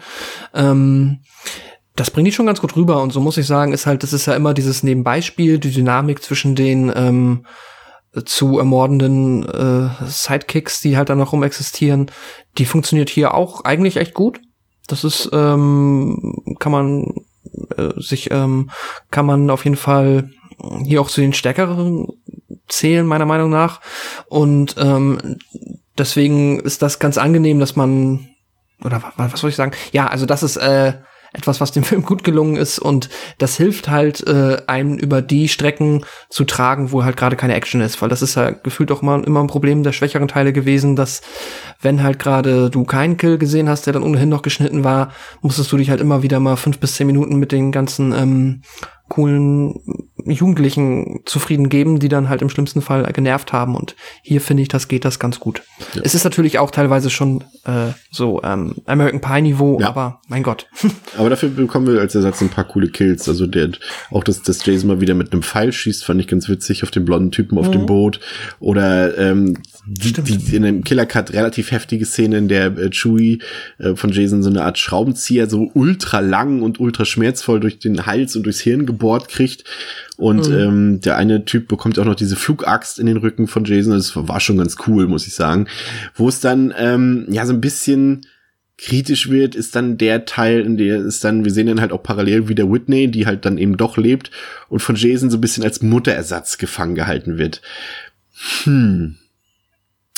Deine Meinung dazu und auch dazu, dass Jason sich in all den Jahren ähm, eine Art äh, Tunnelsystem unter dem Crystal Lake gebaut hat.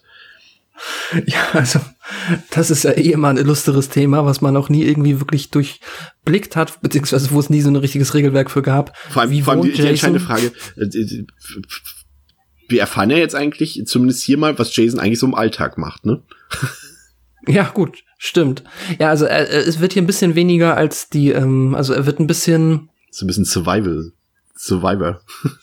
Genau, also es wird ein bisschen mehr drumherum. In Aussteigen. Ja, nicht erklärt, aber ja, man bekommt ein besseres Bild davon, ne? So, wie das funktioniert. Er ist halt hier mehr so wie so ein verrückter Redneck, der halt dann trotzdem noch so die Basics drauf hat, um halt da zu überleben. Ähm, und das mit dem Mutterersatz, hm, ja, ist mir dann irgendwie zu, zu unbeachtet in diesem Film, als dass es jetzt, dass ich das Gefühl habe, ah, darauf wollten sie hinaus. Sie wollten jetzt hier nochmal die Aspekte, die mal hier und da angedeutet wurden, irgendwie ähm, nochmal mehr rausstellen, dass er ja auch eigentlich nur so wütend ist, weil sie seine Mutter umgebracht haben und dafür ist es mir dann, ja, da, das kommt irgendwie nicht genug rüber dafür, dass es dann irgendwie für mich funktioniert. Hat mich aber auch nicht wirklich gestört, wenn ich ehrlich bin. Habe ich dann auch tatsächlich, glaube ich, jetzt äh, nie großartig drüber nachgedacht. Ja. Ja, ich sag nur, äh, Jason sagt Hallo zu Mami in der Hölle. das Ende ist halt auch so. Hm, ja, ja. Ja, aber der Film ist im Grunde, also ich finde ihn ehrlich gesagt wirklich nicht schlecht. Also ich finde es gut, dass er halt so mehrere Teile so in einem Film so ein bisschen abwäscht gleichzeitig. Das Ding ist gut produziert, das muss man wirklich sagen. Also ich finde sowohl so das Kostüm von Jason ist cool, der Film hat eine schöne Stimmung und auch die, die Gore-Szenen sind wirklich gut und er hat eigentlich, obwohl er auch relativ lang ist, mit glaube ich 105 Minuten im Killer Cut, ähm, ein relativ hohes Pacing. Und das macht ihn ja in, zumindest in dieser Hinsicht eigentlich besser als das Original, muss man dazu sagen, der ja schon ein bisschen mhm. auch besser in Gang kommt. Du hast mit Clay und Jenna sympathische Hauptfiguren, auch Whitney ist ja durchaus sympathisch. Du hast auch gute Schauspieler, muss man sagen. Also man darf nicht vergessen, Clay wird immerhin von Supernatural Star Jared Padalecki gespielt und auch Daniel Pennebaker, die hier die Jenna spielt, hat auch schon vielen Horrorfilmen und Serien und so mitgespielt. Ähm, das sind schon auch für das, was es ist, vernünftige Schauspieler. Mhm. Ähm, nur das, was halt ja, der bringt halt ein bisschen wenig Neues mit rein dann irgendwie. Ne? Es ist halt wirklich so, für, ne, das ist wirklich ein Film, der halt auch wie die anderen Reboot, Remix äh, dieser Zeit einfach für Leute, die, der Film ist nicht gemacht für uns die halt die Originale kennen oder auch nicht für die Leute, die damit aufgewachsen sind. Der ist halt wirklich dazu da. Hey Leute, kennt ihr eigentlich schon Jason? Kennt ihr nicht? Ihr wollt nicht die alten Filme gucken? Ja komm, wir zaubern euch immer vier Filme in einem zusammen. Sowas ist halt gemeint. Mhm. Ne? So, aber Jason wirkt halt auf mich schon schaurig und gewaltig. Ähm, ja, das ist, das ist mit diesem Höhlensystem ist schon so ein bisschen so eine unterirdische Idee, aber zumindest, wie ich eben schon gesagt habe, wissen wir, was der Typ so tagsüber so treibt, ne? und ja, und ja, und das ist halt wieder die Frage, also der Film hat so, sag ich mal, diesen American Pie Humor, so ein bisschen platt, also halt so dieser Ficky Bumsy Humor, aber er zwinkert nicht mit den Augen. Also es ist schon mhm. Bier ernst gemeint, das Ganze hier. Also nur weil die Teens da ab und zu mal einen Spruch, der nicht lustig ist, ähm, ablassen, ist der Film nicht irgendwie, hat keine Metaebene oder, oder irgendwie ist, ist clever oder smart oder so. Der Film nimmt mhm. sich schon ernst. Ähm, aber das passt, das ist okay, weil der Film halt auch eine düstere Atmosphäre hat. Hat mir auf jeden Fall gefallen. Hat, wie gesagt, vor allem die Szenen mit Clay und Jenna, als sie auf der Suche sind nach Whitney, das hat mir richtig Spaß gemacht. Ähm, ja, pff, das, das Problem ist halt, dass Markus Nispel, ja, das ist vielleicht das Problem. Das ist auch wieder so ein Film, der, bei dem du denkst, okay, haben sich die Leute also der Film ist so gedreht, als hätte es diese ganzen zig hundert Slasher in den 70ern und 80ern und alles, was dazwischen kam, nie gegeben.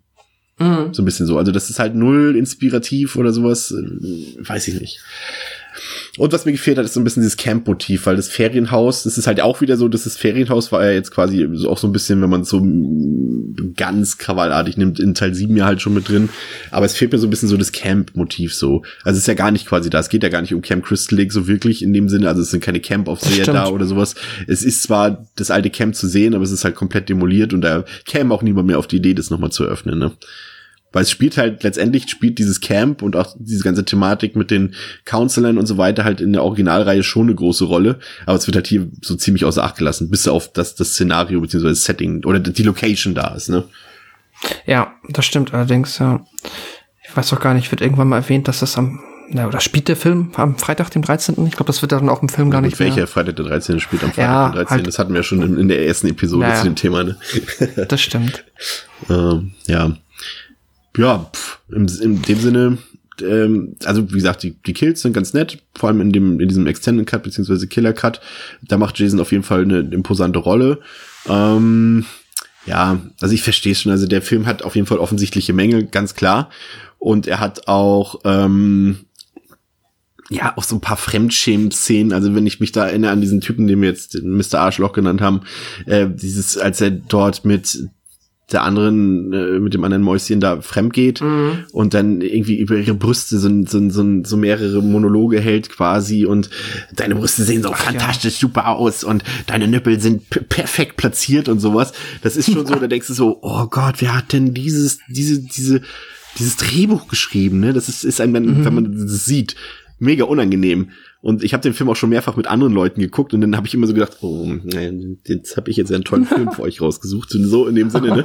Also, da ist schon ein bisschen, bisschen beknackt so, aber es, er versucht halt so ein bisschen auf die alten Tugenden zu setzen und jetzt hätte es das alles nie gegeben. Aber ganz ehrlich, hat jemand was anderes erwartet? Wollte ich was anderes sehen? Nein. Und deswegen hat der Film mir irgendwie in der Summe doch gefallen, weil er halt auch so ein bisschen back to the roots geht. Darsteller sind völlig in Ordnung, ist schön blutig und irgendwie ist auch spannend, so im Rahmen, wie spannend es halt sein kann bei so einem Slasher. Und ich fasse es mal so zusammen, es gibt deutlich schlechtere Remakes aus den 2000ern, zum Beispiel das Nightmare on Elm Street Remake, was wir dann auch irgendwann anders nochmal besprechen werden. Also da ist, das ist definitiv hier nicht äh, das Ende der Liste, was Remakes angeht. Also ich habe dem, was gebe ich dem Film? Ich glaube, er war es, ich habe ihn sogar richtig gut bewertet. Komm du mal mit deinem Fazit, ich muss mal kurz meine Bewertung Ja. raussuchen. Ähm, ja, ich finde den Film auch ähm, eigentlich auch ziemlich, also durchaus unterhaltend. Ich finde halt, er macht jetzt nicht viel neu, der macht aber das, was, ähm, wie du schon gesagt hast, die Kills sind anständig, die Schauspieler sind, ähm, ich sag mal, vollkommen ausreichend für einen Freitag der 13. Ich meine, mehr brauchst du da auch nicht. Das ist genau die Qualität, die dann da irgendwie ähm, einem in dem Sinn auch genügt. Mich hatte aber irgendwie ähm, trotz dessen relativ kalt gelassen overall. Also ich fand den ähm, von halt den ähm, paar Schwächen, die du jetzt auch unter anderem genannt hast, die halt so offensichtlich sind, verhältnismäßig ja fehlerfrei will ich nicht sagen, aber da hat mir jetzt da hat mich da irgendwie nicht so ja nicht so ähm, beeindruckt hinterlassen. Ich weiß nicht. Ich kann schwer schwer in Worte fassen, warum ich nicht so ähm, viel Liebe empfinde für das Remake. Ähm, vielleicht einfach auch, weil der mir, hm, weiß ich nicht, vielleicht auch ist das auch so eine romantische Verklärung mit diesem Look der alten frühen 80er Filme und dass das hier für mich nicht so rüberkommt, kann ich nicht so recht erklären. Aber nichtsdestotrotz, der Film ist ja ähm, an sich nicht schlecht ich, und deswegen gebe ich dem drei von fünf Sternen. Ja, ich gebe ihm dreieinhalb. Also es ist definitiv jetzt aus der zweiten Hälfte ähm, des Franchises äh, der beste Film, finde ich. Okay, Freddy Ja, vs. also- Jason klammern wir jetzt mal aus. Das, der ist Genau. für mich tatsächlich noch ein bisschen drüber. Aber, aber von den Filmen, die wir heute besprochen haben, ist es tatsächlich der gelungenste Film aus meiner Sicht. Das stimmt. Ja. Ja, mal schauen. Vielleicht, ich kann mir halt vorstellen, dass, also wenn man das jetzt noch mal anfasst, ich weiß gar nicht, ob da. Ja. Es sollte äh, zu diesem Reboot noch eine Fortsetzung geben, ähm, aber die hat man auf Eis gelegt. Also es ist momentan Okay. jetzt nichts weiter geplant. Es äh, sollte tatsächlich sogar, und jetzt, das passt halt perfekt zu dem, was du vorhin gesagt hast, dass sie halt versuchen, Jason in alle möglichen Subgenres des Horrors reinzumachen. Man hatte tatsächlich zwischenzeitlich ein Drehbuch für einen Found-Footage-Film mit Jason. Oh, Halloween äh, Resurrection? Doch. Das war, na gut, das war kein Found-Footage, aber Ja, aber der hat damit Äh. gespielt, mit diesem Big Brother-Theme, ja. ja, toll.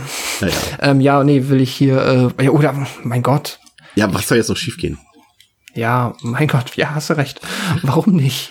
Aber bist du prinzipiell, bist du durch mit dem, äh, also ja, für dieses Jahr sind wir auf jeden Fall durch. Ich habe tatsächlich jetzt erstmal keinen Bock mehr, mich mit Jason zu befassen in den nächsten Monaten. Definitiv nicht, vielleicht sogar Jahren. Ich bin jetzt, ich habe das Ding jetzt, glaube ich, das siebte oder achte Mal durchgeguckt, dieses ganze Franchise. Ich habe jetzt echt die Schnauze voll ein bisschen. ähm, aber ansonsten, hättest du noch Bock auf mehr oder sagst du auch, ey komm Leute, ihr habt jetzt von, ihr habt eh nichts zu erzählen gehabt und habt daraus immerhin zwölf Filme gemacht, inklusive Freddy vs. Jason. Reicht jetzt auch.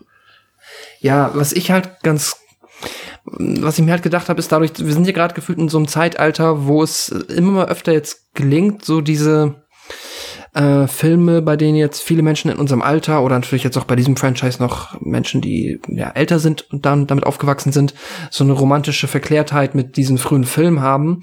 Für diese Menschen jetzt quasi neue Filme in dem, ähm, also quasi inspiriert durch diese jetzt rauszubringen, auch als Remakes oder meinetwegen auch als komplett eigene Werke, dadurch, dass wir jetzt so in, uns in diesem Zeitalter befinden, könnte ich mir vorstellen, dass ähm, wenn man das jetzt so richtig angeht und sich richtig viel Mühe gibt, nehmen wir mal beispielsweise ein It oder ähm, äh, irgendetwas anderes, Halloween. was es schafft, so dieses frühe 80er Camp-Feeling, ja. so richtig, richtig hochpoliert ähm, rüberzubringen. Jetzt mich nervt's gerade, weil ich habe den Namen von dem Film vergessen mit ähm, Jason Alexander, der bessere so, Freitag der 13. The Burning. Quasi so ein so so einen richtig lebendigen Camp-Film mit Jason, ähm, der auch meinetwegen so ein bisschen nicht so sechs Leute nicht so auf klein klein, sondern so ein bisschen größer. Ja, so, so ein bisschen so wie Teil 6 eben. Das Camp ist offen, es sind ja, Kids da und sowas alles. Genau. Aber das ist halt eben das Grundproblem. Diese Reihe ist halt, dass es in diese Reihe außer Teil 6 eigentlich auch keinen richtig guten Film gibt. Ja, weil halt das stimmt. Original schon nicht gut ist, weil Nightmare on Elm Street äh, ist easy ein viereinhalb oder fünf Sterne Film. Halloween ist, ist, ist für mich der äh, beste Slasher mm. überhaupt. Äh, ist, ist ein Meisterwerk. Und äh, da kann man auch sagen, okay, die Filme haben auch sowas wie eine seriöse Grundlage, aber bei Freitag der 13. ging es schon immer nur darum, Geld zu machen, auch schon im ersten Teil und, und halt die niederen Instinkte von Teenagern anzusprechen, was halt ja, nicht unbedingt so bei Nightmare und bei, bei Halloween war. Und deswegen hast du hier gar keine richtige Grundlage, um zu sagen, okay, wir fangen jetzt nochmal von vorne an und machen es nochmal so wie der Klassiker damals. Ja, es ist vielleicht ein Klassiker, aber kein guter. Also Freitag der 13. Mhm. Ne? Und das ist so ein bisschen so das Problem dieser Reihe. Es gibt halt nur einen wirklich guten Film. Ja. Und das ist ja, noch der, der am meisten gefloppt ist. Das ist halt noch das größte Problem dabei. ne? Das also, stimmt. Es ist äh, letztendlich, also ja, klar habe ich Bock, wenn die jetzt sagen, oh, nächstes Jahr kommt ein neuer Freitag der 13. Film, natürlich bin ich da Feuer und Flamme. Aber ich weiß auch, dass das nicht gut wird. mhm. Ja. ja. Schauen wir mal. genau. Wunderbar. Ähm, das soll es heute gewesen sein mit unserem zweiten Teil unserer äh, Jason Revue. Ähm, wir hoffen, es hat euch gefallen. Wir sind jetzt natürlich auch, wie gesagt, aus unserer Winterpause zurück und sind jetzt wieder wöchentlich, äh, ja, doch vermutlich wöchentlich am Start. Und äh, wir hoffen, ihr seid auch 2019 wieder mit dabei bei uns. Und äh, wir kratzen langsam, ja gut, ein bisschen ist noch hin, aber in diesem Jahr auch Nummer 100, ne? Sollte drin sein. Sollte drin sein, ja. okay, wunderbar. Also, danke fürs Zuhören bei Devils and Demons mit Chris und Pascal. Wir wünschen euch eine schöne Zeit. Auf Wiederhören. Tschüss. Und